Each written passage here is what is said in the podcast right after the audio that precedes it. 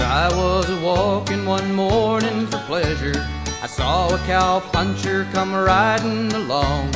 His hat was throwed back and his spurs was a jingling. And as he approached, he was singing this song. Whippity-yi-yo, get along, little dogies. It's your misfortune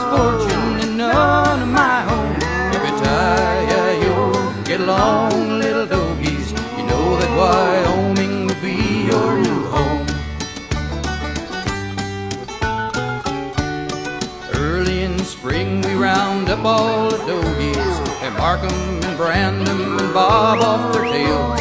To round up our horses, load up the chuck wagon, and throw all them dogies right up on the trail. Whippity-yi-yo, get along,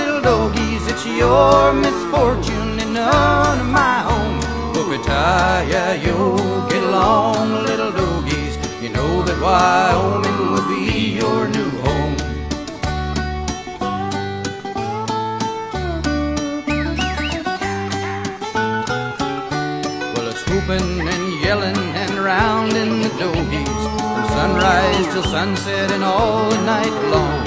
So come now, you young'uns, get over the prairie and keep right on hearing my beautiful song. Whoopie-tie-yi-yo, get along, little dogies. It's your misfortune and none of my own. Whoopie-tie-yi-yo, get along, little dogies.